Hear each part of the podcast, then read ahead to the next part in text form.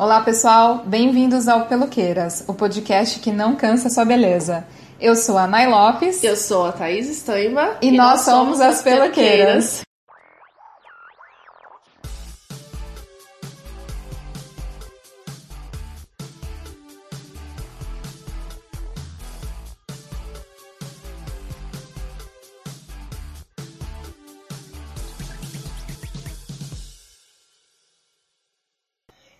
Comum encontrar personagens femininas nas histórias, mas se você parar para pensar, como essas personagens são quase sempre apresentadas?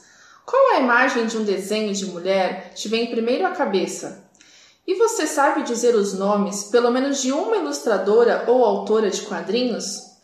As histórias em quadrinhos são um gênero literário com milhares de fãs, motivados pela leitura dinâmica dos textos curtinhos e das ilustrações que acompanham a narrativa.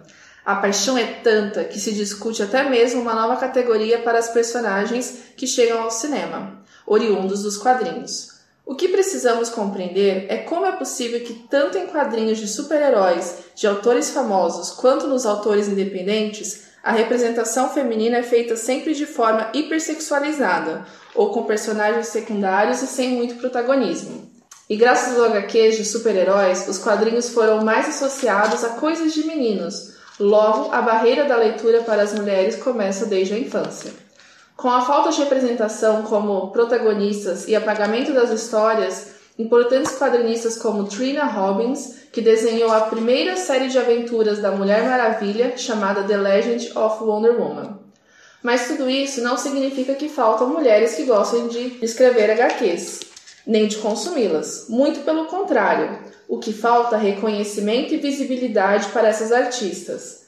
Um cenário que tem se transformado um pouco com a internet, já que muitas começaram a contar e divulgar suas próprias histórias, mostrando ao mercado editorial a força que possuem essas desenhistas e escritoras que atraem principalmente o público feminino, que se sentem mais representadas nas histórias e ilustrações. Bom, como vocês já perceberam, a gente vai falar aqui um pouquinho de HQs, de mulheres que produzem HQs. E para abrilhantar aqui o nosso podcast hoje, a gente convida a Maria Carolina para poder falar um pouquinho mais desse universo de HQs é, de mulheres.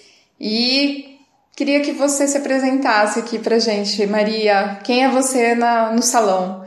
É bom, eu sou a Maria, eu tenho 26 anos, sou jornalista de formação, trabalho com marketing, estou cursando agora minha pós-graduação pela USP em marketing também.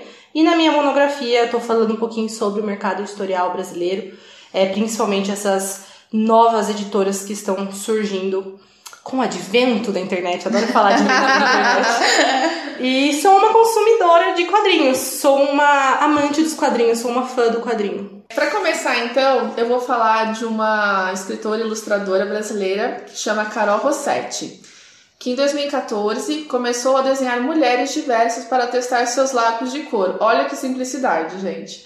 Nunca que ela imaginou que suas criações ganhariam o mundo e iriam viralizar na internet e até se tornarem matéria na CNN. Com um traço característico, frases inspiradoras, Carol quebrou tabus e espalhou uma mensagem que ecoou em mulheres do mundo todo. Somos fortes, merecedoras de respeito e especiais do jeito que somos, independentemente de opiniões e julgamentos alheios. O livro dela de estreia, Mulheres, é um livro muito maravilhoso. Inclusive, a Maria, né, a nossa convidada de hoje, esteve na FIC com a própria Carol Rossetti. Fala aí mais pra gente o que é essa FIC, Maria. A FIC é a Feira Internacional de Quadrinhos aqui que acontece no Brasil, sempre em Belo Horizonte, e é o maior evento de quadrinhos do Brasil e um dos maiores do mundo. Então, assim, acho que tinha umas. tinha mais de 100 mesas de, de quadrinistas no ano passado, 2018, que foi a última que eu fui, e a Carol tava lá com uma mesa repleta é, dos trabalhos dela, ela tava fazendo bastante sucesso, foi bem legal ver. É, além de ser é, uma quadrinista, ela também é uma das ela é mineira, né? Ela é lá de Belo Horizonte, então ela também é uma das organizadoras da FIC. Então ela é uma pessoa que tem muita presença, ela tá no meio, sempre muito engajada. Então ela não faz só o trabalho dela, como ela ajuda a divulgar o trabalho de um monte de gente e voluntária nesses eventos. Então assim, eu acho que o trabalho dela vai além, assim, ela realmente está construindo uma coisa é, maior.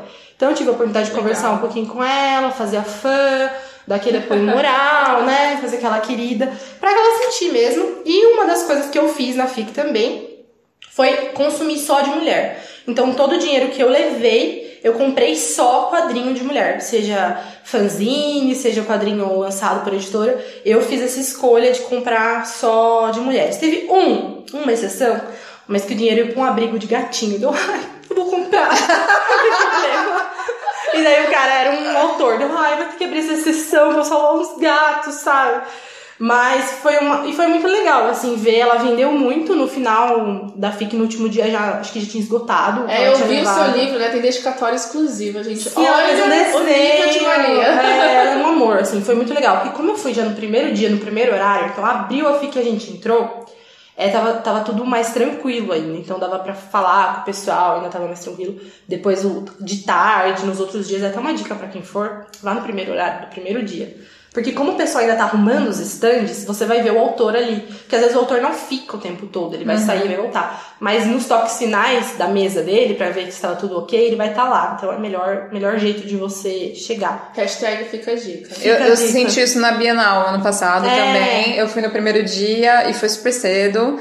E realmente eu consegui ver várias pessoas que não estavam é. ali, que tinha fila de autógrafo, um monte Nossa, de coisa. Eu já fui, eu fiz então... a cagada uma vez de ir na Bienal no último dia. Tipo sábado, né? Nossa, não. Tem que ir de quinta. Não, é. Quinta-feira. Deus fica a dica primeiro, fica a dica primeiro dia, né? É, porque, eu, eu, porque normalmente o primeiro dia é uma quinta-feira ou uma quarta-feira, é. sempre um dia de semana. É difícil pra quem trabalha, né? O trabalho, mas é assim, se você conseguir fazer aquela agenda, aquela folga, da, que fica Aquelas mais 900 horas de banco. É. Então, é bem bacana. Eu também queria acrescentar que a Carol, com esse trabalho Mulheres, né, que ela foi divulgando no Instagram dela e tal, ela fez um projeto muito legal com a ONU Brasil, Olha que isso. foi destaque na ONU Internacional. Então, ela fez esses quadrinhos sobre visibilidade bissexual, falando um pouco mais de gênero não só apresentando as mulheres, que assim, acho incrível.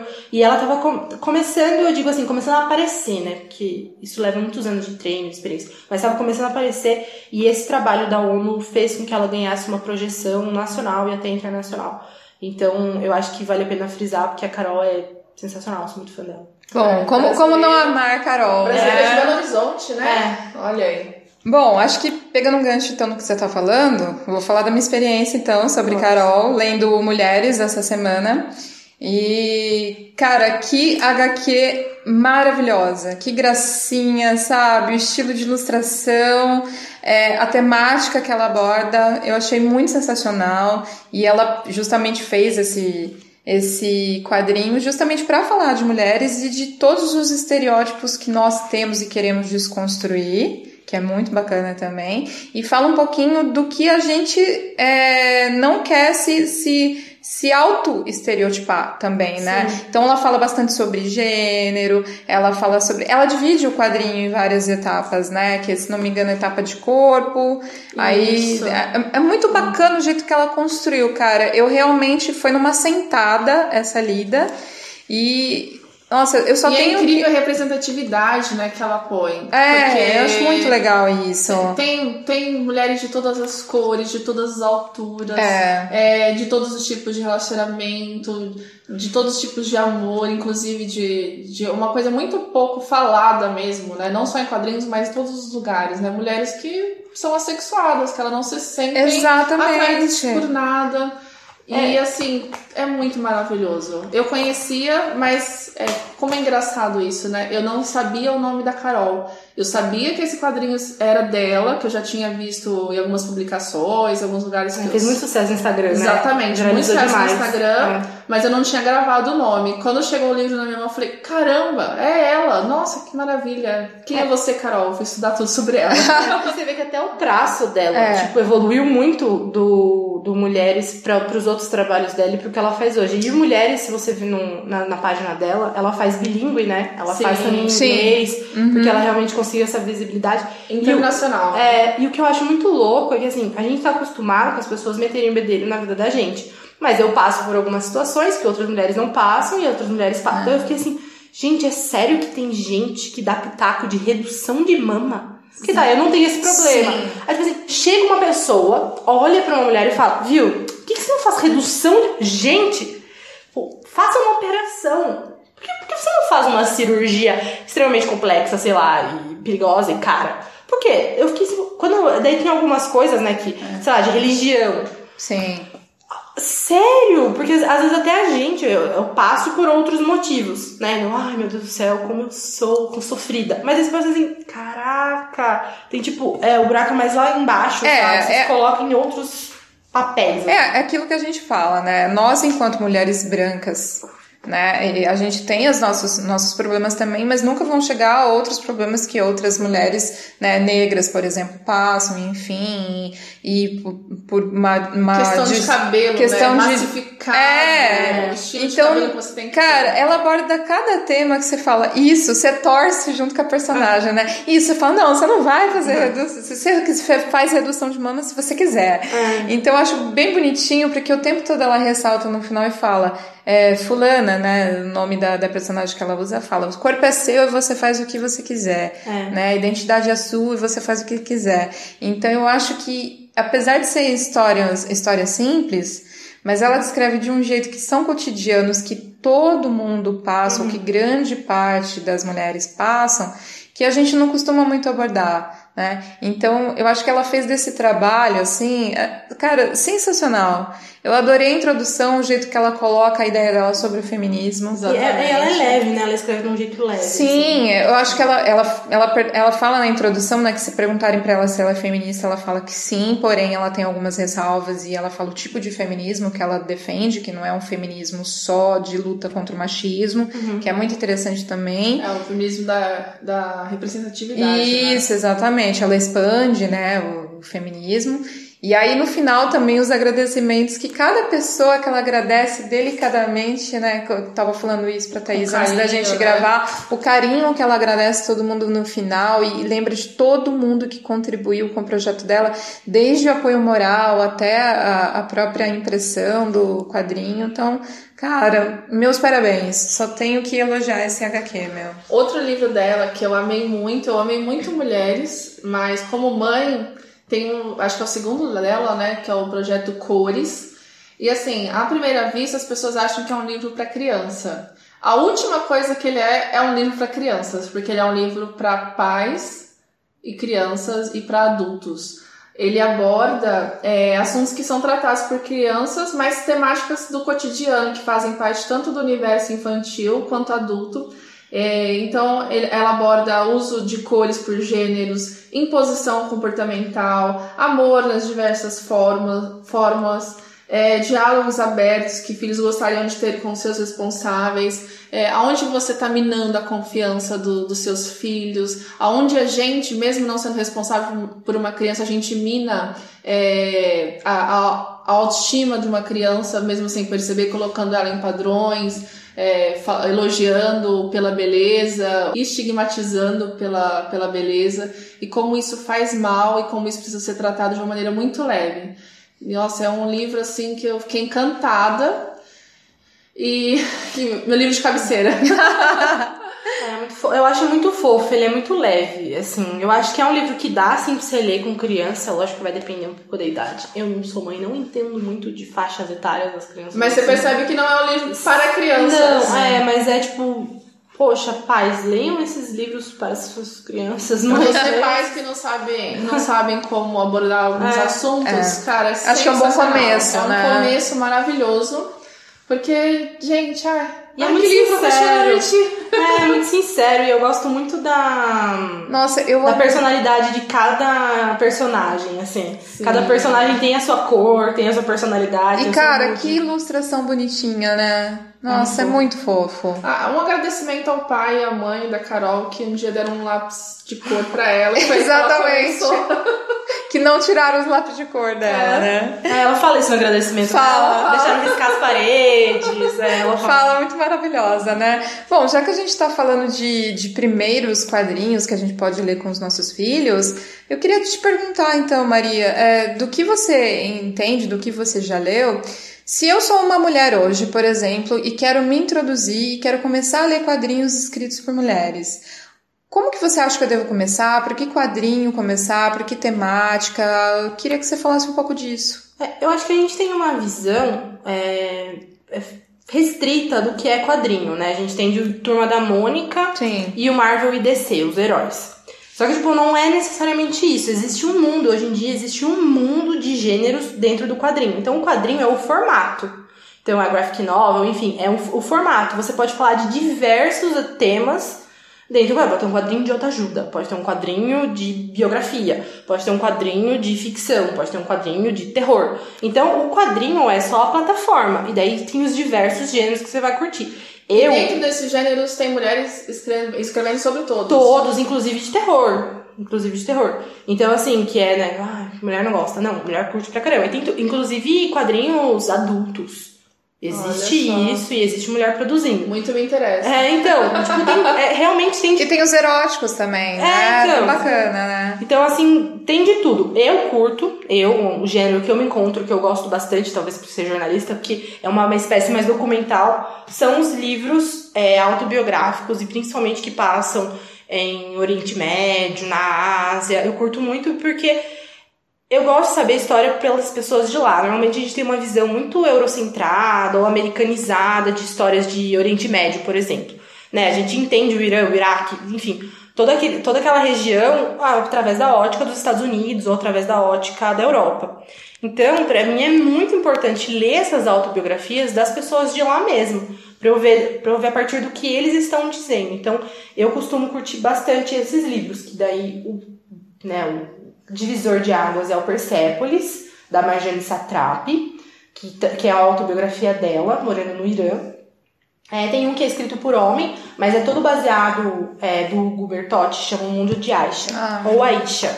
É, tem- eu já vi pessoas falando dos dois jeitos no YouTube.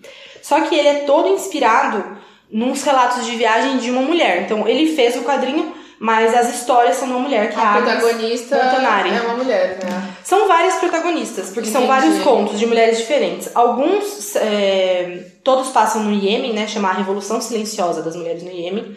E tem várias histórias. Algumas são bastante pesadas, de tipo assim, violência doméstica muito forte, que a mulher vai parar no hospital, é, que tem, sei lá, fica na cadeira de rodas e o marido devolve pros pais, tipo, um negócio muito pesado. E outras são mais de triunfo. Tem uma que foi dona de um restaurante, que ela começou a fazer esse restaurante, daí era na época que os soldados iam comer lá, então ela começou a fazer muito dinheiro. Só que a comunidade via ela como uma prostituta, porque ela recebia muitos homens na casa dela pra comer, enfim. Então, assim, tem, tem histórias de. Até que um dia o presidente do Iêmen foi almoçar lá pra ela, daí ela ganhou respeito na comunidade. Então, assim, Olha só. são histórias, é, tem histórias de meninas mais novas, tem histórias de senhoras mais velhas, então é, é bastante legal. E ele mistura com algumas fotografias dessa fotojornalista que fez a viagem, que ele se inspirou.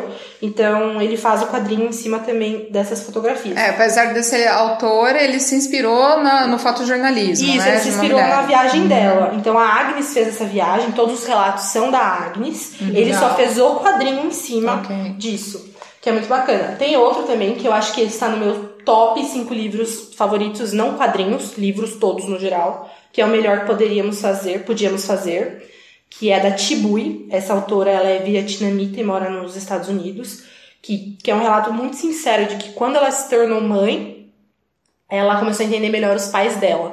E os pais dela são Automático. é, e eles vêm é, de uma guerra no Vietnã, eles vêm de uma situação completamente diferente e vêm dos Estados Unidos. Então ela já tem uma versão é, da história mais limpa. Então ela vai entrevista os pais dela para entender um pouco mais da infância deles e do que eles passaram durante esses anos de terror. Então ela tem o relato que o pai dela ficou é, numa mina, embaixo da terra, tantos dias comendo arroz, sabe? Sei lá, ele tinha oito anos. Então ela começa a entender muito mais é, a forma dos pais dela demonstrarem afeto ou não demonstrarem é por conta dessas experiências. Então, se, se vocês curtem é, uma autobiografia, uma, um tom mais documental, é, eu recomendo esse tipo de livro. E para começar, existem coisas mais leves.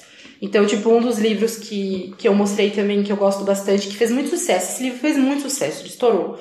É recente. É o Placas Tectônicas da Margot Motin. Que é francesa, né? É, ela é francesa.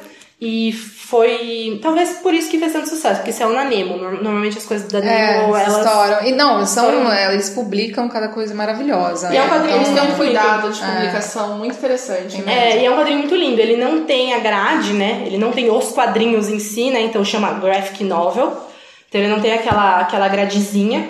Mas é uma história linda e leve. Esse aqui é aquele, tipo assim, nunca li quadrinhos, porque os anteriores são histórias pesadas, né? De guerra. Uhum. Então, esse aqui nunca li quadrinho, eu quero uma coisa pra eu dar risada. Por onde coisa... começa, É por né? onde começa. Pode ser um início, né? É, eu acho que o Placas Tectônicas é legal. E daí ela é mãe, e daí tem todas as peripécias dela com a filhinha dela. Ela não é uma mãe perfeita. E ele é ela muito uma fácil de se identificar, né? Sim, e dela É bebe vinho bom. e fica bêbada. Não, eu achei a história maravilhosa. É. E eu vi o. Eu tava falando pra Thaís antes da gente E começar a a gravar. apresentação, né? Gostei já da apresentação, tipo, não é um, um, um, um corpo.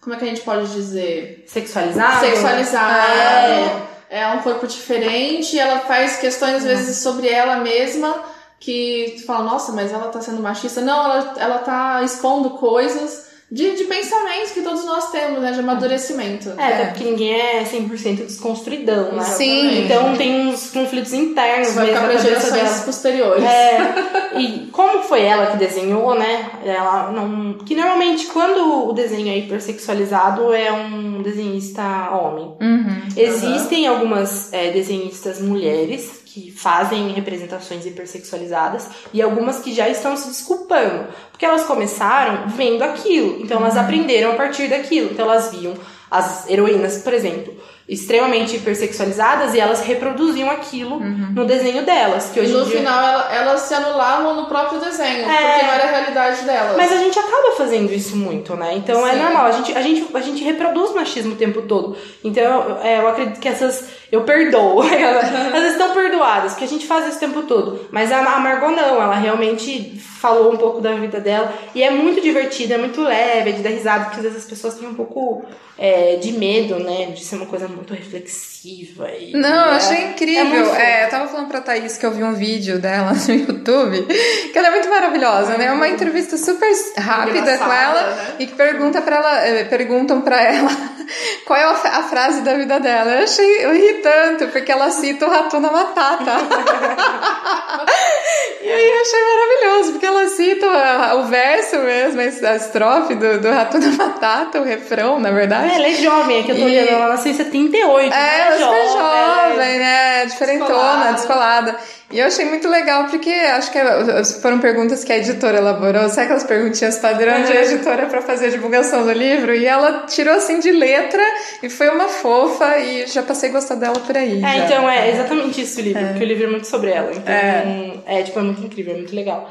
E aí vai muito de, de quem quer o quê. Existem já livros Vai de, muito de gosto, de né? gosto, de heróis que tem mulheres na produção, sejam desenhando, sejam escrevendo, sejam é, pintando, né, colorindo, que são as coloristas. É, eu não, é, demais, é mais difícil. não- a gente não tem uma gama enorme. E como eu não curto heróis, eu não, não consigo vir aqui passar uma lista. Mas eu sei que tem mulheres que estão fazendo heróis, inclusive internacionalmente, nacionalmente. E também daí vai do teu gosto. Então aqui eu tenho umas fanzines que são a ética do tesão na pós-modernidade. Daí, tipo, ela fala de siririca. E daí Gente, ela pra Maravilhosa. gente hoje. Eu tô muito apaixonada, porque são muito curtinhas. É. E É uma coisa muito que eu amo do, do meu amor de quadrinhos, é isso, que eles conseguem ser assim, cirúrgicos, precisos no que precisa falar. Então não tem nada a mais, não É tem tipo nada uma a enxugar. frase, é, uma frase e um, um rabisco, assim. Exatamente. Esse aqui é da Gabi Love, Love Meia, que ela fala. E é tipo muito legal. Então tem, tem um pouco de tudo. Tem das questões de corpo, tem as mais levinhas. Então eu acho que dá pra você se aventurar. E o que é bacana é procurar a tua turma. Então, assim, existem muitos canais no YouTube que falam sobre livros e sobre quadrinhos. Você vai na livraria, vai ter um, um estante só de quadrinho. E ela vai ser bastante limitada, assim, Sim, no gênero. Aham. E bem mais masculina. Tipo, placas tectônicas você encontra lá. E talvez o livro da Tibui você também encontre. Dependendo da livraria, encontra o Persepolis. É. Mas assim, não é tão fácil de você achar quanto um Batman, por exemplo. é. Então, meu, entra na Amazon e vai no Placas Tectônicas. Aí você coloca Placas Tectônicas no seu carrinho. Aí ele já vai te mostrar um monte de outros livros da Nemo. Ele fez isso comigo. Isso! e daí você acaba descobrindo, entendeu? É o jeito de que você tem que descobrir. E também seguir os Instagrams que, que falam sobre isso. Que daí você consegue achar a tua turma. Eu já sei que a minha turma é a galera do, do Oriente Médio e da autobiografia, é o que eu invisto mais. Mas tem, tipo, meu, tem de tudo. E o Atais falou que curte um conto erótico. Sim. Tem. E não são desenhos, assim, super agressivos, nem nada disso. Tem, tem de tudo, né? Tem Claro, também. claro. Mas tem, assim, umas coisas muito sensíveis, Eu muito gosto do sensual. É, Eu gosto do então. erótico mesmo, não do sexual. Também tem, então tem pra todo gosto. Gente, não tenho medo, sabe? Eu acho que é muito importante isso. Tipo, eu comecei a ler quadrinho com um Cezinho. Era isso mesmo que eu ia te Ah. perguntar. É, você tá, a gente tá. Você, você, né? Na verdade, tá falando por onde a gente, as pessoas começam a iniciar a leitura de quadrinhos. E por onde você começou, Maria? É, eu estudei a vida inteira no SESI. Então o SESI, bem na minha época, lançou o Cezinho. Eu lembro que eu peguei a primeira edição na mão. Eu Olha, que- eu nem sabia da existência. Chama Cezinho. Ah, eu não sei se tem, acho que acabou já. Eu acho que eles tentaram relançar uma época, mas acho que não existe mais. Olha que pena. Então, é, foi bem na minha época e tinha o Cezinho. E por que eu gostava do Cezinho? Porque tinha uma personagem que era a Nina e ela era cientista. Então ela Olha só. quebrava os estereótipos da menina. Não tinha uma menininha fofinha e que era salva pelo Cezinho. Não era, porque como era uma, uma revista educativa, então tinha o Cezinho, que era o, personagem principal, que era um menino extremamente curioso, e ele tinha dois amigos que, fiéis escudeiros, e um deles era a Nina. E ela usava uma blusa verde com um átomo desenhado, ela tinha cabelo curto e óculos. Nossa. E aí, meu, quando eu vi, foi identificação direta, eu achava muito incrível. E tudo que os meninos tentavam fazer, quem resolvia era ela. É, porque ela era mais inteligente, ela era a nerd, ela sabia tudo. Então aquilo foi uma coisa assim que eu me vi tão representada, eu nem sabia o que era ser representada, eu nem sabia o que estava acontecendo, eu tava sendo alfabetizada. Então eu fui alfabetizada com a Nina, isso foi anos, eu tinha caixas, agora eu me arrependo de ter me livrado, eu queria ter ficado pelo menos com a primeira edição, sei lá. É que na época você nem É. sabia que você ia, vai, ia usar isso, ia curtir isso. É, né? mas assim, minha mãe guardou por muitos anos as caixas do Cezinho. Mas assim, gente, foram anos, tipo, 10 anos de Cezinho, sei lá, 8 anos de Cezinho acumulados. Era, era mensal, então todo mês vinha pra escola. E aí a professora de língua portuguesa é, distribuía, era um por aluno. E a gente normalmente ou fazia uma leitura na sala, ou falava sobre o tema, ou fazia uma redação. Aí, tipo, é, mês da água, né? Que foi dia da água. Aí o Cezinho do mês de março era da água. Aí dia do índio. Aí vinha um Cezinho que falava sobre o Brasil, colônia indígena tal. Então era muito incrível. Mas assim, a minha paixão foi a Nina. Na época eu nem tinha mas eu achava ela o máximo. E agora, refletindo que o pessoal começa com Turma da Mônica, né? Sim. Eu não sei, eu não, não tive tanto contato com a Turma da Mônica, assim. Acho que talvez por conta do Cezinho. Eu acho que depende, não sei, eu acho que depende da geração também, talvez, né? Que a gente sempre faz um bate-bola antes, eu conversando com a Tatá, a gente começou com os gibis também, Maurício de Souza. E pelo menos na minha infância, o que a gente tinha, que era o que mais era gostoso fazer, era você ler os gibis, acu- acumular pra você trocar na banca por outros gibis. Sim, Então, é verdade, é verdade. É, cara, eu comia gibi, porque a minha mãe fez, é, ela, ela introduziu a gente nessa, nesse, na leitura com os gibis, tanto eu quanto meu irmão. Então ela comprava muitos e aí daquilo ali rendia muito, porque a gente ia trocando, trocando, trocando. Então toda semana a gente fazia ela ir na banca e aí a gente trocava e isso. Então assim, a gente cresceu lendo pelo menos gibis em casa e Turma da Mônica, né? De- Depois eu tive uma época de, de vício, e daí hoje eu consigo entender, né? Que eu tô fazendo minha monografia, consigo entender esse meu paixão pelo por edições, né? Mercado editorial, por livro, por gibi, porque, porque daí eu, eu passei naquela fase da Capricho. Amava a revista Capricho, mas o meu negócio da Capricho não era fazer os testes, não era aquela pira. Era os milhões de testes, É. né? De 10 coisas Era que que eu achava lindo. Eu achava linda aquela. Eu fiquei completamente apaixonada pelo Antônio Prata, que é o filho do Mário Prata, que ele fazia a última página da Capricho da minha época. Eu assinei Vida Simples muito tempo só por causa Por dele. causa dele. Eu- é. Confesso. E, gente, Eu assim. sigo nas redes sociais, ele- já Aham. fui a palestras. Eu também já fui pegar o autógrafo Ele me inspira a ser livro. feminista, gente. Gente, o Antônio Prata assim, um Que cara. bom! É, Gratidão a ele. Ele é. A mulher dele, a Julia Derlib, é sensacional. A irmã dele, Maria Prata, é É sensacional. a família, você fala, por que, que eu não faço parte? Por que, É. que ninguém faz uma série dessa família? Não, é, é tipo. Então, assim, e eu gostava. E as páginas eram lindas, porque além da crônica, tinha uma ilustração e o fundo da página era roxo, laranja, era com aquarela. Então eu achava aquilo lindo. E eu não entendia que aquilo era um, já era um, um apreço meu por esse mercado editorial, porque eu acho muito bonito você contar essa história de várias maneiras. Aí depois o Antônio Prato foi a Lili Prata, que daí não é da família, é só uma coincidência. É só uma prata. É, só uma prata. Mas ela é muito legal também, continuo seguindo ela agora, ela é muito good vibes. Que daí também ela entrou no lugar dele, e daí acabou um pouco a minha geração capricho. Daí eu acho que depois dela foi a Bruna Vieira, que agora ela é famosa, depois dos 15. Que agora Ah, ela, sim, é, ela é sim, famosa no sim. YouTube, mas aí já é um pouco mais nova do que eu. Aí eu já não peguei tanto. Então, aí foi aí que eu fui entendendo. Mas quando eu era adolescente, eu não gostava de quadrinho porque eu não podia. Eu não entendia como uma coisa minha. Já era uma coisa minha, eu não entendia como uma coisa minha. Então eu só fui resgatar isso quando eu comecei a namorar com o Luiz. Porque o Luiz era fã de quadrinho. E daí fica muito parecendo que eu gostei por conta dele. Ou que é tipo, eu peguei o hobby dele. Geralmente as pessoas devem achar isso. Sim, as né? pessoas Ah, acham- Tá ou só podcast. dando namorado. Exatamente. não. Podcast é a mesma coisa. Eu estou viciada em podcast há muito tempo, tipo, há uns 9 anos. Que bom, a gente É, agradece. é. viciada. E aí eu comecei a ouvir no Jovem Nerd, daí depois, né? Enfim, sem show. Aí você vai passando pra outros. E eu viciei ele em podcast. E daí quando a gente fala que a gente curte podcast, todo mundo tem certeza que ele gosta. E eu fui atrás dele, mas foi o contrário. Então, tipo, é muito louco. Como eu posso apresentar um hobby meu pra ele e se tornar dele, e como ele não pode me apresentar um hobby dele e se tornar meu. Sempre parece que eu estou fazendo para agradá-lo. Sim. Tipo, isso é é qualquer roda de conversa. Não, e sempre você vai ficar na sombra dele, né? Isso. Para as outras pessoas, né? Eu não tô Exatamente. falando você, Maria, É. com o Luiz, Não, né? é, mas Eu é. tô falando, em geral, a gente sempre fica na sombra do nosso companheiro. É, se alguém chega. Se você bebe cerveja, é porque seu companheiro te ensinou a beber Você cerveja. gosta de rock, é porque você tava Exatamente. querendo um carinha que curtia rock. Sem- Exatamente. Sempre a motivação a feminina. minha vida e meu é, casamento de 16 anos. mas é, mas é, Mas é a muito motivação isso, feminina gente, sempre é, é, um- A é gente cansa de ouvir isso. É, É não querendo fugir do foco, né? Mas é exatamente isso, porque eu comecei a ouvir, olha, Ramones com 11 anos. Então, assim, eu não tinha um companheiro. É uma É. deusa. Eu não tinha É companheiro, eu não tinha ninguém. Era eu mesma curtindo Ramones com 11 anos. Então, né, eu cheguei, sei lá, aos 15 anos colecionando tudo. É. Tenho pastas e pastas A gente de é inviabilizado até nos nossos hobbies. Tipo, mano, como? Então, as pessoas chegam aqui em casa, veem a estante de livros, de quadrinhos, e vão falar com o Luiz. E é só dele, né? É, tipo, tipo, todo mundo acha que é só ah, dele, Luiz, né? esse aqui é legal. Aham. Sabe? Eu fico tipo, mano, beleza, sabe? É. Mas, mas é porque é automático. Então, daí, com isso, eu fiquei, parei, né? E comecei, gente, mas eu gosto disso aqui. Uhum. Por que, que eu não podia? Por que, que eu não fazia? Por que, que é coisa de menino?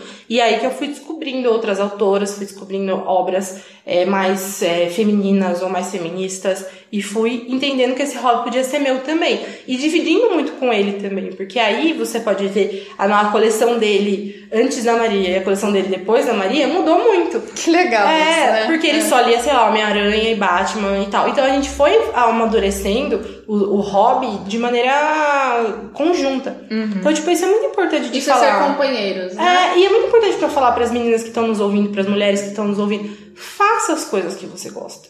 Faça. As pessoas vão falar e. O rótulo a gente vai É, ter. entendeu? Então, tipo a assim, gente vai ter. faça, curta, vai atrás Uhum. e, e, não- e, tipo, não espera que nem eu, não espera, tipo, o teu namorado fala, mostrar, olha isso aqui.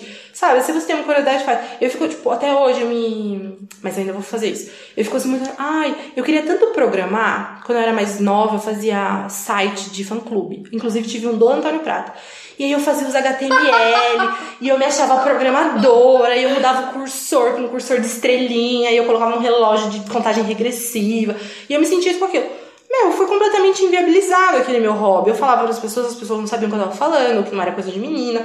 E tipo assim, e nem é culpa da minha mãe, porque minha mãe não, nem sabia do que eu tava falando. Não, a gente tava conversando aqui um pouco antes, a mãe dela, pelo contrário. É, minha mãe é uma pessoa super cabeça aberta, super pra frentex, então super feministona.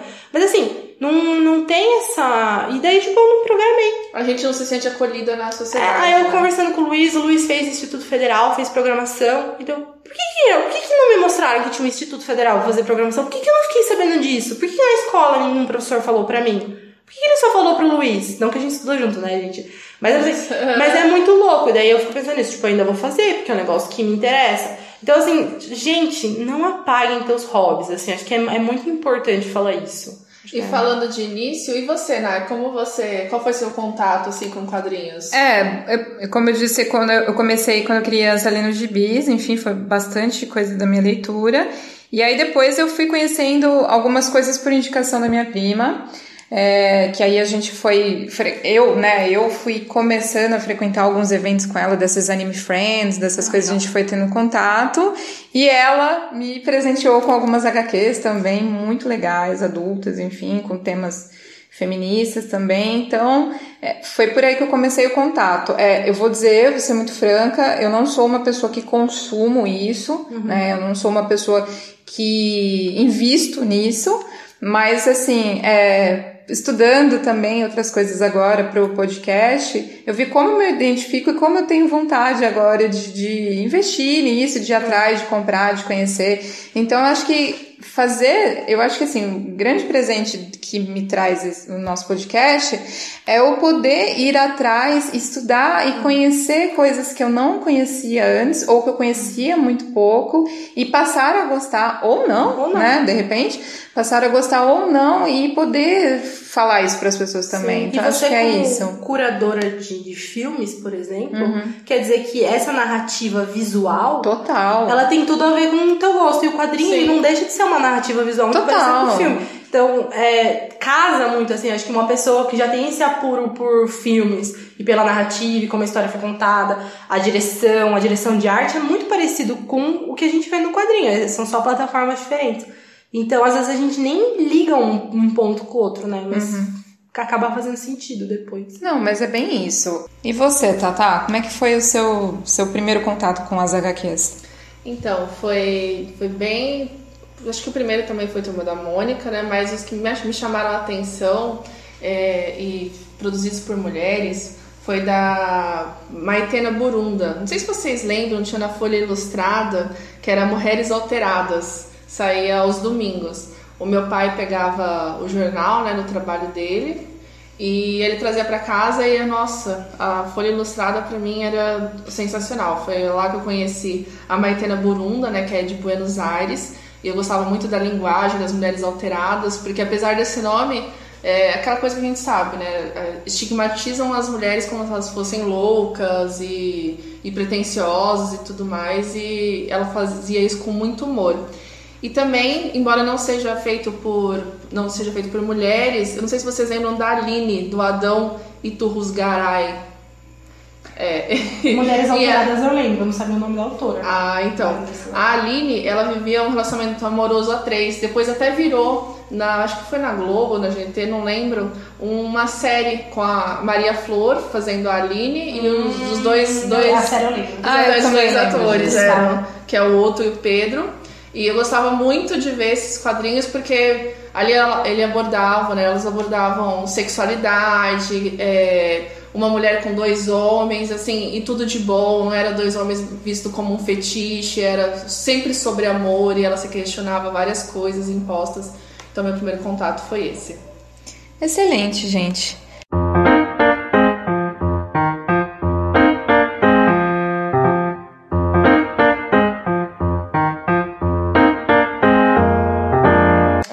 perguntar é porque a gente falou bastante aqui, né, sobre feminismo, sobre o nosso, nosso estilo de hobby, que a gente não pode ser apagada pelos nossos pelos hobbies e nem, pelo, nem a sombra dos nossos companheiros.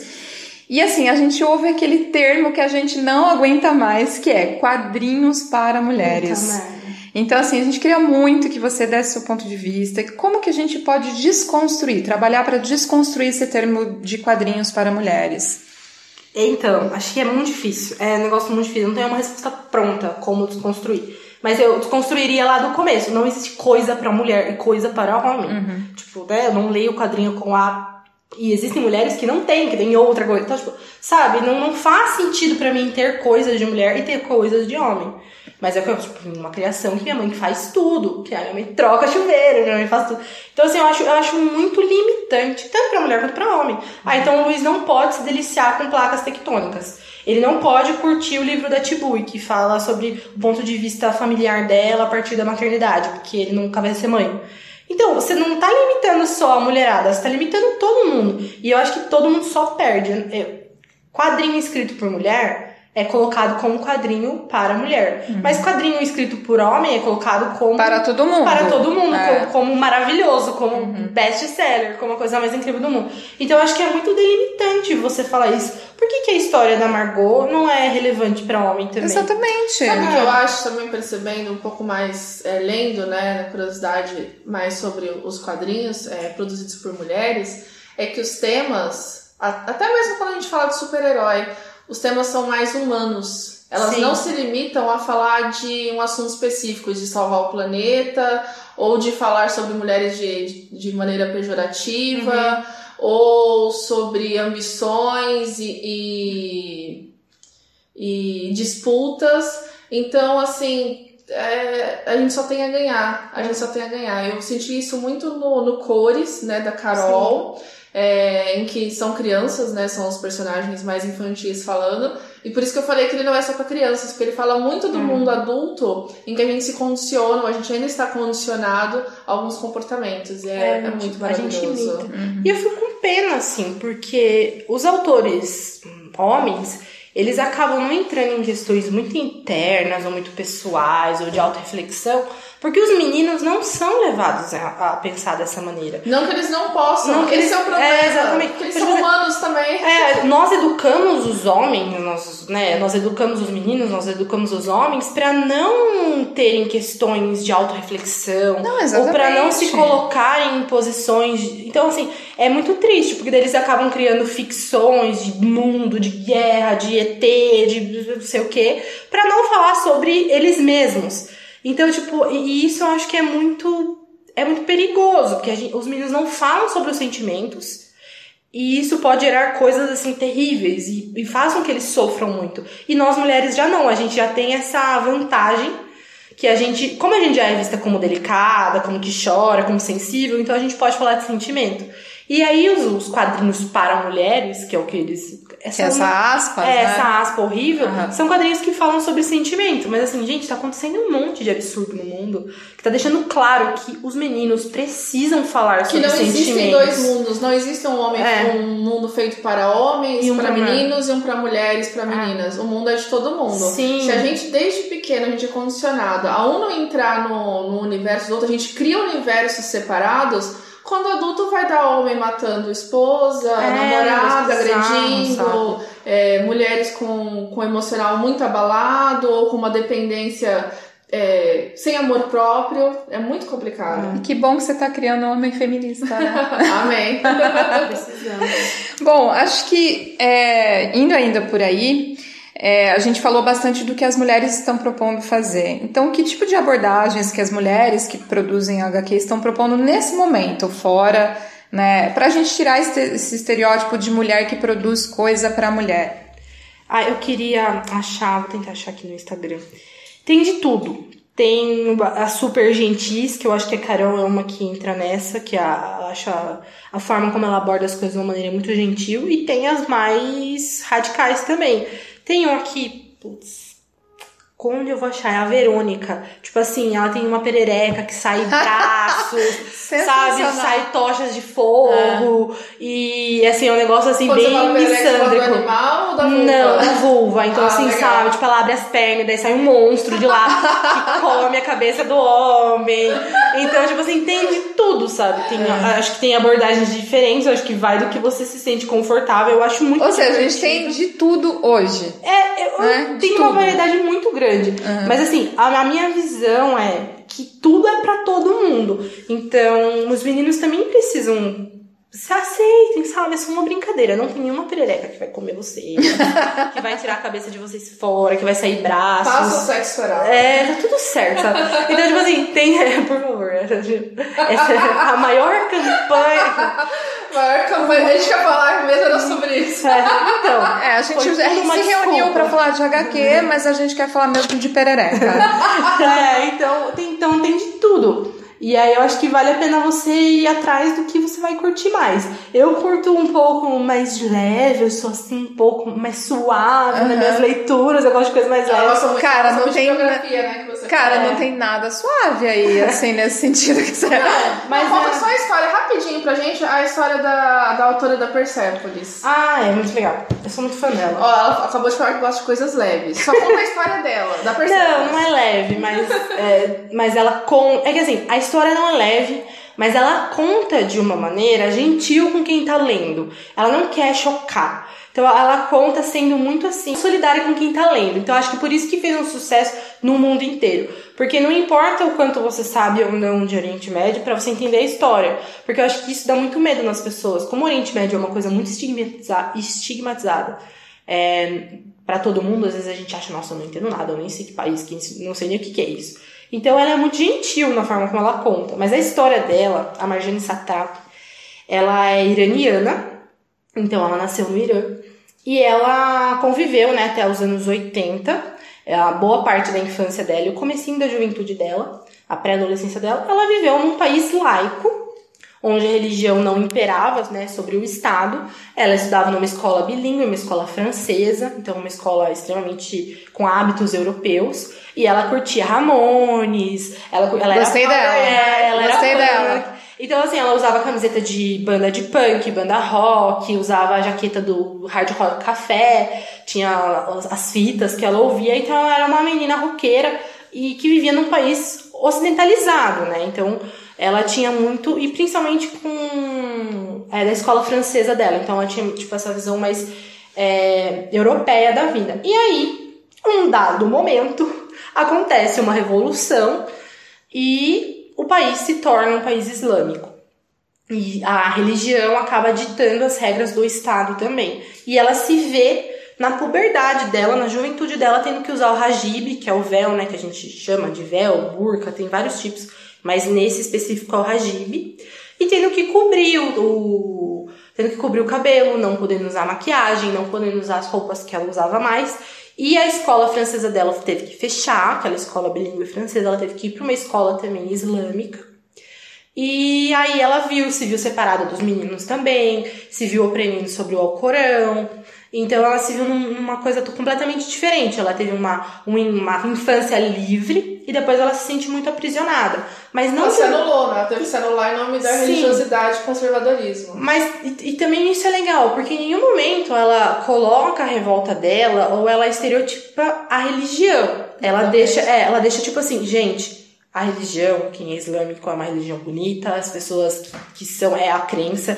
Então acho que é muito legal isso também. Ela não confronta a crença das pessoas, ela confronta o fato disso estar no estado e Que ser uma deveria ser imposição. é, ser uma imposição. Então assim, de forma alguma eu tô falando mal da, da religião. É, né, porque a gente tem, ah, porque é, é terrorista. Não, não Ah. é, pelo amor de Deus. Mas ela coloca isso como no Estado, porque ela não era a religião dela, então ela se sente muito afetada.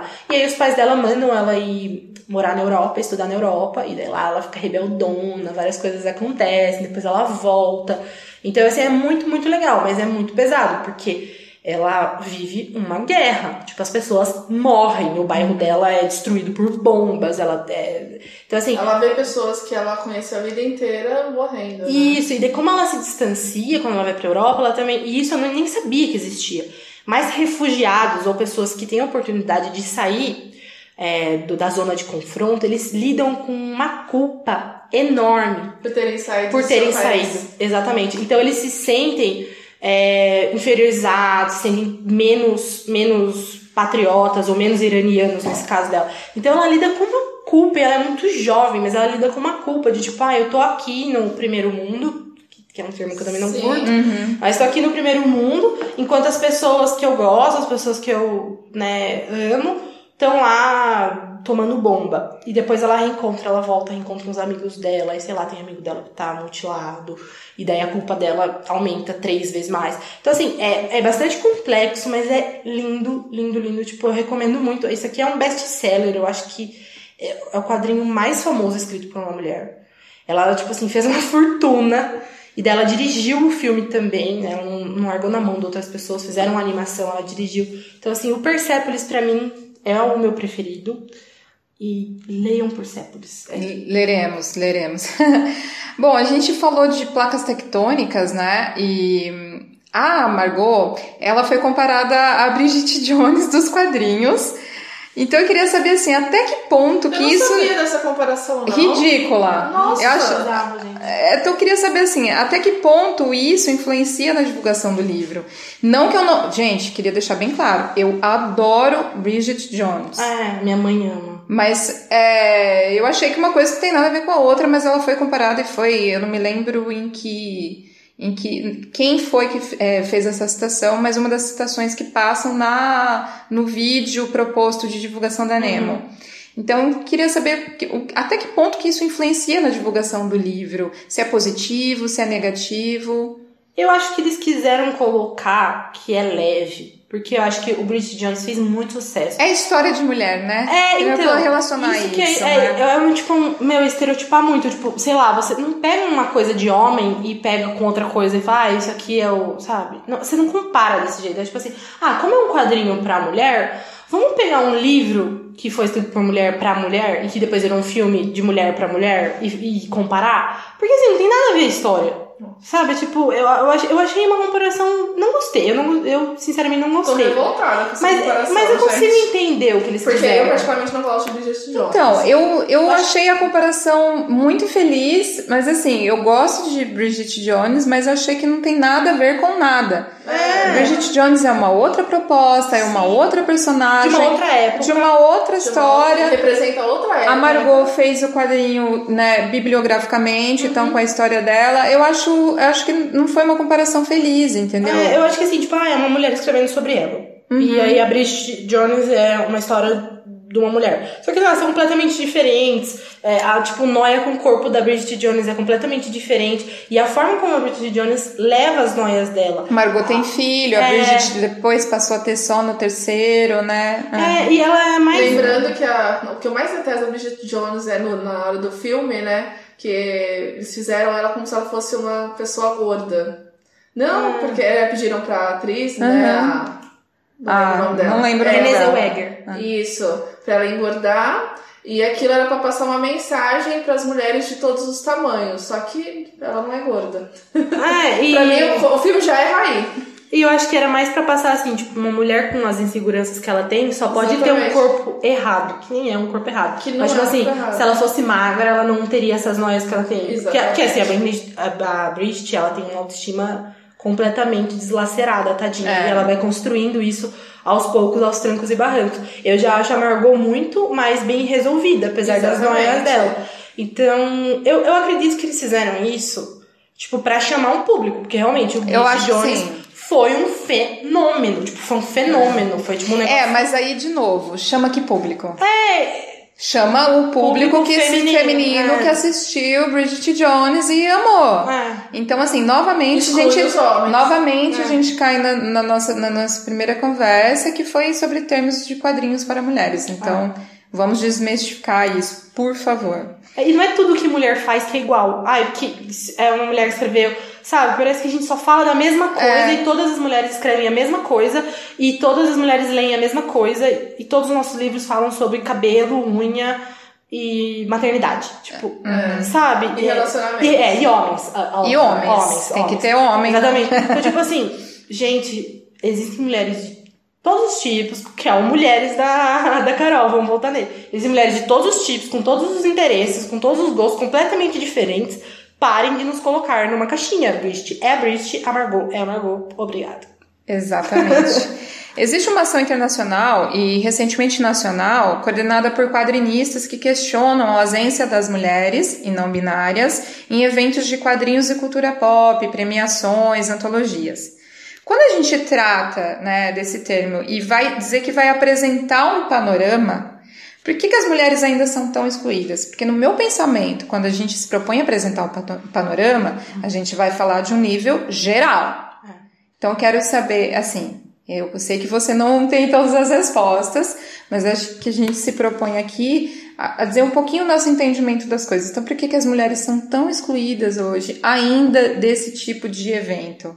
Aí é mais simples, que, que é o mundo. A gente é excluída de tudo. É, então, então vamos É. falar da sua experiência pessoal na FIC, na por FIC, exemplo. na FIC do ano passado, a FIC de 2018, já teve uma proposta, eles já estavam pensando nisso. E aí, que é a importância da gente se colocar na ação. Porque daí tava a Carol na, na organização da FIC Uhum. e outras mulheres na organização da FIC. Porque antes a a organização da FIC era completamente masculina. Porque quem gosta de quadrinho é homem. Então quem faz um De evento de novo. quadrinho, homem, porque é um evento antigo. Então a gente quer dizer que se a gente não for participativa, A gente tem que entrar, a porque gente não assim, consegue. se a gente não bater na portinha, os homens não vão falar, entra aqui, galera, vem cá, a gente tá precisando. Talvez hoje, porque o mercado tá se colocando e o pink money, Uhum. você precisa ter a mulherada mais colocada, mas assim, a gente tem que se colocar. Então a Carol fez muito bem pra FIC por causa disso. Então em 2008, você já viu uma presença maior de quadrinistas, inclusive tinha uma mesa que as quadrinistas estavam lá e eram histórias, tipo, só de histórias lésbicas. Então, assim, tinha de tudo. E uma representati- representatividade de raça também, porque antes o quadrinho era uma coisa muito branca, ainda é uma coisa muito branca. É uma coisa de elite. E aí a gente já teve algumas mesas no ano passado que a gente pôde ver de quadrinistas negros, no caso homens, mas de quadrinistas negros, que, que falavam sobre negritude, falavam sobre religiões é, de matriz africana. Então, assim, você, você vê que há, há um espaço sendo a- abrindo, assim, começando, ele tá, tá chegando, mas a gente precisa ir lá e ocupar esse espaço. Então é muito importante, tipo, a mulherada ir lá. Então foi o que eu tentei fazer, comprar só de mulher, pra tipo, olha, sabe, você tá aqui ralando, toque meu dinheirinho, eu vou comprar, vou ler, e força aí na peruca, então eu abraçava, eu beijava, eu agradecia. Então, assim, de, de tentar fazer isso, e com os autores negros também, é a mesma coisa. De você se colocar, você olhar o trabalho do cara com carinho e falar, nossa, o seu trabalho é muito bom, vou te seguir em todas as redes sociais, vou comprar. Então, assim, a gente precisa se posicionar da maneira que a gente pode. A Carol se posiciona como autora e organizando esse evento. Eu posso me posicionar como fã e como consumidora. E de Então, lá prestigiar e comprar e isso. de comprar, exatamente. Ah. Então, tipo assim, esse ano eu tô E com uma. divulgar, né? Exatamente. Você faz bastante. É, e contar pra todas as amigas, gente, vamos ler. Então, eu tenho uma proposta esse ano que eu tô lendo os meus livros e eu estou dando preferência a autoras mulheres, não só no quadrinho, como nos A gente livros. agradece. É. Então, assim, Mulheres agradece. é, então a gente precisa comprar. E o Luiz também. Se você for fazer uma contagem dos livros que o Luiz leu esse ano, grande maioria, a maioria mesmo, são de autoras mulheres. Então a gente tem feito isso. Ou de histórias de pessoas não brancas. Então, que é esse pessoal do Oriente Médio que eu costumo ler. A gente também tem lido autoras negras, é, autores negros também. Então, ele o Kumbê, por exemplo. Não só ocidentais, né? Isso, não só ocidentais e não só brancos. Então, o Kumbê é um quadrinho nacional que, assim, ganhou todos os maiores prêmios do mundo, que é maravilhoso. E é uma história, uma história de não branco, né? Uma história de negros. Então, tipo assim, é importante que a gente se posicione da maneira que a gente pode. É, a- né, vamos nos eventos, vamos comprar de mulheres. E os eventos, eles estão se abrindo, assim. Eu, eu, eu realmente acredito nisso. É, na, na verdade, aí eu vou. é o mundo, é, eu né? vou contrariar um pouquinho você. Eu vou falar sobre a minha experiência no evento de quadrinhos que eu fui esse ano. Esse Ah, ano eu fui no, na exposição de quadrinhos do Miss São Paulo. Tá. É, Foi, um- muito comentado. Nossa, foi muito comentado e eu, assim, eu tive a felicidade de ir no primeiro dia. Eu tava em São Paulo, tal, tive a felicidade de ir nesse primeiro dia. Foi numa terça-feira e tinha muita gente, foi muito bem organizado, enfim. Quando eu entrei, a experiência foi maravilhosa, porque realmente, assim, você via quadrinhos de décadas atrás, e estão assim. Então a gente está falando ali também de uma exposição produzida por pessoas que consumiram e por é, histórico, né? É, mas não eram só, tipo, autores já consagrados? Então, eu A acho que era. não, a maioria era, né? Porque a gente tá falando de colecionadores ali É. também, né? Mas o que a eu realmente senti falta foi de quadrinhos produzidos por mulheres. É, porque não tem quadrinho consagrado. E aí, a gente, se eu não me engano, eu vi Persepolis lá. Se eu não me É, engano. porque ele realmente é, quebrou a barreira. porque eu acho que ele quebrou umas barreiras. Ela é uma das pioneiras, ela nasceu em 69, então ela não é tão velha. Ela é jovem ainda, pra Não, mim que nasceu em 69 é entendo, jovem. entendo. Então, assim, de- se você for ver uma coisa de, de consagrados, infelizmente a gente não tá lá. É, por que, que eu tô falando de campanha? Porque como eu visitei no primeiro dia, Uhum. obviamente não, não, não tive essa visão. E aí depois, algumas mulheres que visitaram, pessoas envolvidas né, no, no processo, espalharam alguns cartazes, pequenos cartazes lá no MIS, é, escrito Cadê as mulheres e não binárias dos quadrinhos? Então, assim, tinha muita falta disso mesmo. Então, por É. isso que eu tô falando de campanhas, porque surgiu um movimento muito grande, uma hashtag falando Sim. disso. Existem outros movimentos também fora do Brasil fazendo isso. É. Então, eu acho que ainda a nossa representatividade ainda no meio dos quadrinhos é ainda muito pouco. Não, ela é pequena, mas eu Ah. digo que tá, o espaço tá abrindo. E se você for ver, tipo, na FIC, fica claro. As meninas são meninas. Eu falo meninas porque assim, elas têm habilidade. Uhum. É, são escritoras muito jovens. Então você não vê pessoas mais velhas. Tipo assim, imagina na época da minha mãe. Minha mãe tem 53 anos. Que isso era uma coisa de menina. Não era. Se na minha, que tenho 26, já era esquisito eu gostar. Então, assim, o que, gente- o que eu vejo no, na cena atual são mulheres muito jovens, mulheres que já têm essa bagagem de- da geração de feminismo, de quebrar é, padrões de gênero, que estão entrando, que estão buscando o seu espaço no meio dos quadrinhos. E existe uma boa vontade, principalmente porque o mercado tá sentindo que tá vendendo e que as mulheres estão consumindo, porque, cara, a gente é metade da população, então a gente consome, então é muito. Então, assim, é economicamente bom você investir nesse mercado também, porque se você vendia pra né, 50 pessoas, você vende pra 100. Então é muito bom. Então, mas são hum, jovens, a Carol é jovem, as, as meninas lá eram meninas, tipo, meninas muito mais jovens do que eu. Então você via, enquanto tô marmanjo lá, o pessoal que acho que tava com a mesa mais para o MDM, né, que é podcast, mas eles também estavam é, vendendo os quadrinhos deles lá. Gente, eles são marmanjos já, entendeu? Já são velhos. É, e a gente foi, eles foram super legais com a gente, a gente adorou. Mas assim, e as meninas muito jovens. Então a gente tá quebrando essa barreira de uma geração agora, uma geração anos 90.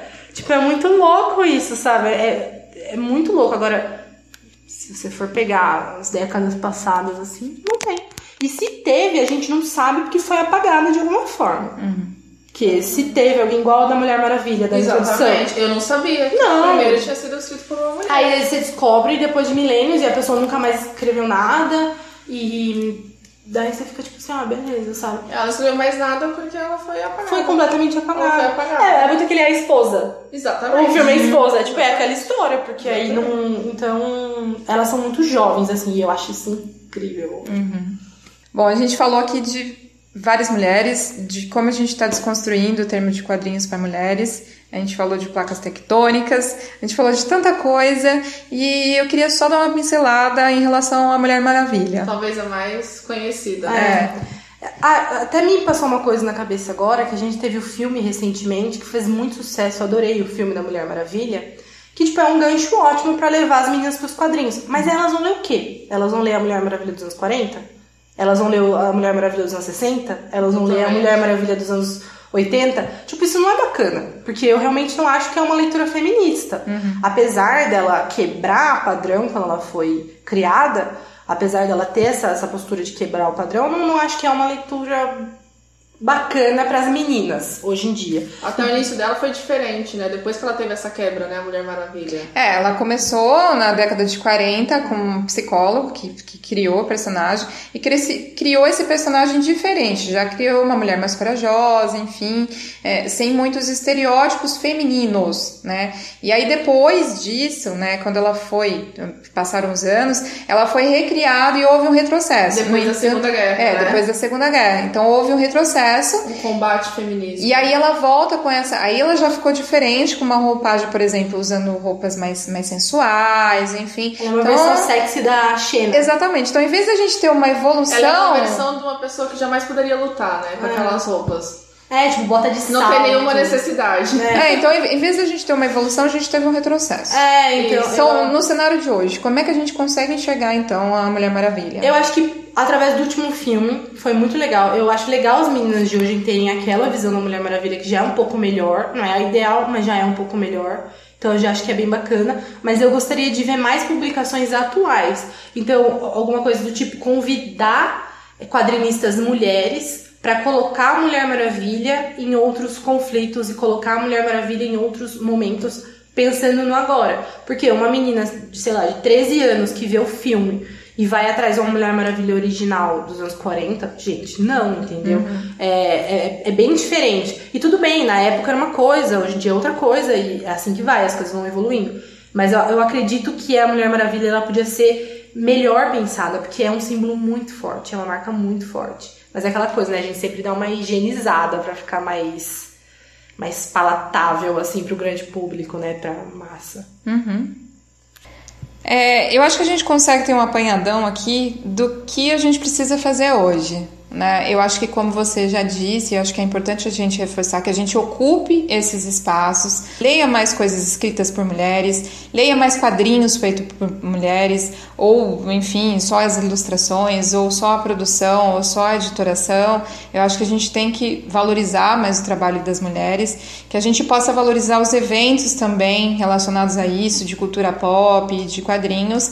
Então, eu acho que o Acho que uma frase para a gente conseguir encerrar esse episódio hoje é dizer: leiam mais mulheres. Sempre. Sempre. Por acaso, né? Leiam mulheres. Exatamente. mulheres, leiam mulheres, Assista. comprem de mulheres. Exatamente. A Páscoa chegando, compra ovo daquela tua vizinha. Exatamente. Não, não dá mais dinheiro pra lacta, sabe, galera? Eu tipo assim. Comércio comunitário. Apoie né? mulheres. Apoie mulheres, é isso mesmo.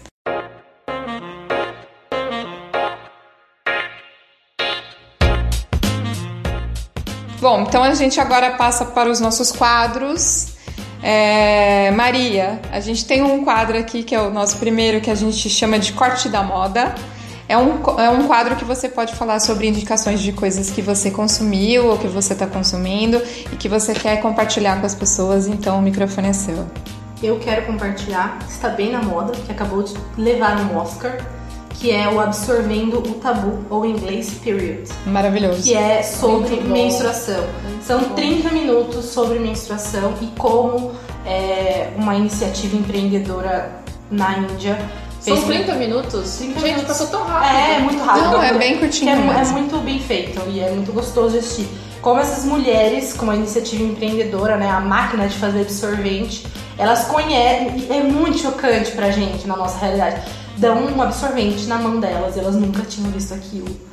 Então, como o absorvente liberta essas mulheres e como entender o corpo delas, porque eles perguntam assim, é muito engraçado, pergunta para um homem, ah, é, que é menstruação? Ah, eu sei que é uma doença e que geralmente é, dá mais em mulher. É, é, então, é, é surreal. É surreal.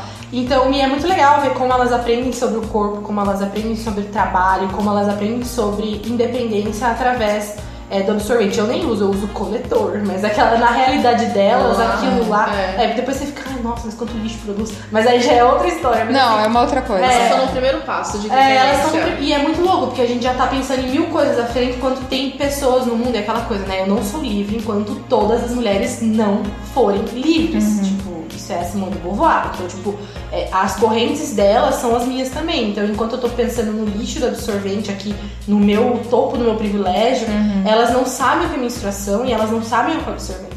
Então, assim, esse documentário é incrível, ele é muito leve, muito fácil, muito rápido. E eu achei muito legal ter ganhado o Oscar. E daí, assistam. Tem... E está na Netflix. Tá, é, a iniciativa do Netflix apoiou. Então tá na Netflix, se você não tem Netflix, tá no YouTube também completo. E depois, assistam elas recebendo o prêmio. Coloca Period Ai, e Oscar. Lindo. Porque o discurso delas. O discurso foi muito é legal. Lindo. É pra chorar. É, então, tipo, eu acho isso muito comovente, muito legal, muito inspirador. Então, Period ou Absorvendo o Tabu. Maravilhoso. Muito bem. E você, Tata?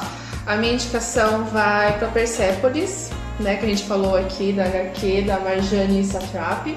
Tem o filme, né? Uma animação que é uma animação dos quadrinhos, né? Do, do livro e que ela mesma dirigiu e além de procurar entrevistas dela, que, que é muito legal, é muito enriquecedor. Então, assistam. Tem no YouTube também, né? e você, Nai? Eu vou indicar uma série que eu comecei a assistir, tipo, agora. Chama Coisa Mais Linda, uma nova Coisa. série, é, já tá, é, já tá série produzida pela Netflix, a mais nova série produzida pela Netflix. Brasileiro. Ah brasileiro. A direção é do Caio Ortiz, do Hugo Prata e da Júlia Rezende. E aí a gente tem, assim, mulheres incríveis como Mel Lisboa, Fernanda Vasconcelos, Maria Casadeval, inclusive a Maria é protagonista. E aí a gente começa a entender um pouquinho do que foi o Rio de Janeiro no final da década de 50, quando começa a surgir a bossa nova. Então, acho que o que mais enriquecedor dessa série é saber que as mulheres são protagonistas e a gente fala de mulheres fortes. É, apesar da Casa Deval ser a protagonista, eu acho que a personagem que eu mais gosto ali, que eu mais estou gostando é a da Mel Lisboa. Então, fica a dica para vocês, coisa mais linda. Vejam. É, o nosso segundo quadro, Maria, é para quem você oferece um day spa. A gente É, diz que é o beijo pra minha mãe, pro meu pai e pra você. Tá. Mas aqui tem o espaço pra você mandar um beijo, mandar um abraço, um cheiro pra quem você quiser. Eu vou falar um nome, que eu falei vários nomes, e eu não falei da Laura Ataíde. Então eu falei de vários quadrinhos, falei de várias autoras, não falei da Laura Ataíde. Então eu vou aproveitar agora e vou dar um beijo spa pra ela, porque ela tivesse vários. Que ela é uma quadrinista super legal. Procure no Instagram, que nas redes sociais dá pra você ter uma ideia da, do trabalho dela. E ela é uma, uma mina jovem, correria, entendeu? Indo atrás. Então, como eu esqueci de falar? É, antes, Laura Ataíde. Ataíde com T-H e Y. Pronto, Laura Ataíde. Beleza. E pra você, Tatá, pra quem vai ser o Day Spa? Eu vou mandar para a Mina de HQ, que tem no Instagram, procurem aí, arroba Mina de HQ, tem no Facebook. É, eu gosto muito do trabalho delas. Elas me apresentam várias, várias ilustradoras, criadoras de história, fazem um trabalho excelente de divulgação de palestras e cursos, todas produzidas por mulheres. É bom a gente começar, né? Exatamente. Por mulheres trans e não binárias, Ah, assim. Então é muito legal. Obrigada, Mina de HQ. Excelente, também, também gosto. Bom, o meu beijo vai ser hoje especial. É, não que os outros não tenham sido, mas é que hoje vai para uma irmã, né? Hoje o beijo vai para minha prima, a Flávia Godoy. Foi uma pessoa que me introduziu também nesse mundo de HQs adultos, que era uma coisa que eu não consumia. Me Se você não presen- tivesse parente, seja ele. me presenteou com duas HQs maravilhosas. É, eu pude estar em alguns eventos com ela de Anime Friends, entre outras coisas. E foi realmente uma pessoa que me introduziu. Então, um beijo vai pra Flávia. Beijo, Flá. Ah, que lindo. E agora a gente tem o terceiro e último quadro, que é o Faça Seu Jabá. Então, assim, Maria, aqui você tem espaço para você falar o que você quiser e onde a gente se encontra, onde a gente encontra você. Então, no Instagram eu tô com arroba Maria C. Marigo, mas ele é fechado, então se alguém quiser me seguir eu vou curar. Talvez eu não queira que você me siga. Aquela já. mas o meu LinkedIn é aberto, é só colocar Maria Carolina Marigo, que daí dá pra falar com, comigo lá e eu sempre posto as coisas que eu tô fazendo lá no LinkedIn. Então, é isso, se alguém quiser falar comigo. A gente te procura no LinkedIn e de repente você ganha uma oferta de emprego impressionante. Ah, Super satisfeito. né? Thaís, seu jabá, mulher.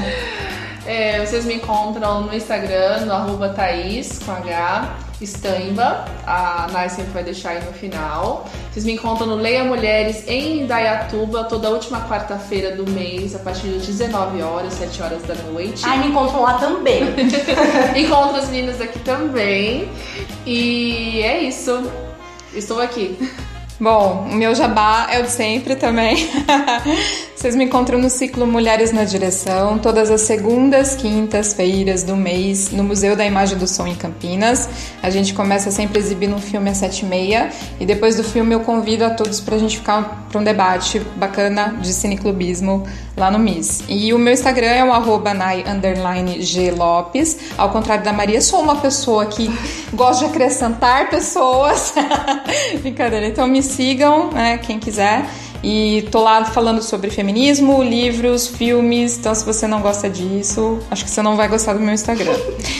E Para encontrar as peluqueiras, para encontrar as peluqueiras, a gente vai no site peluqueiras.com.br. onde dá para você ouvir os nossos podcasts. Exatamente, no Facebook e no Instagram, no arroba Peluqueiras Podcast. E por e-mail, se você é usuário de e-mail, se você sabe o que é um e-mail, é o contato arroba peluqueiras.com.br. E nas principais plataformas de streaming, né? Spotify, iTunes. A gente tá crescendo. tá, Estamos gente? crescendo e estamos é, nessas plataformas também. E por último, eu peço para vocês, sigam também as hashtags Mulheres Podcasters ou Minas Podcasters também. Eu acho que, é que a a maior é a, a hashtag Mulheres Podcasters.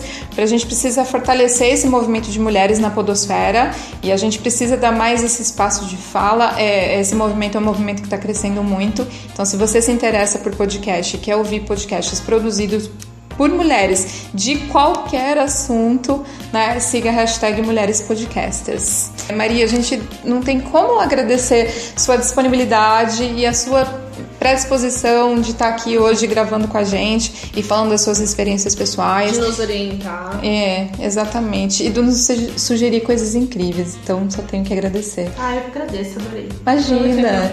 E para você que pôde escutar até o final, a gente só tem a agradecer. Então, continue nos seguindo e quem pôde escutar até o final, sigam as hashtags Mulheres Podcasters. É Muito obrigada, gente. Um beijo.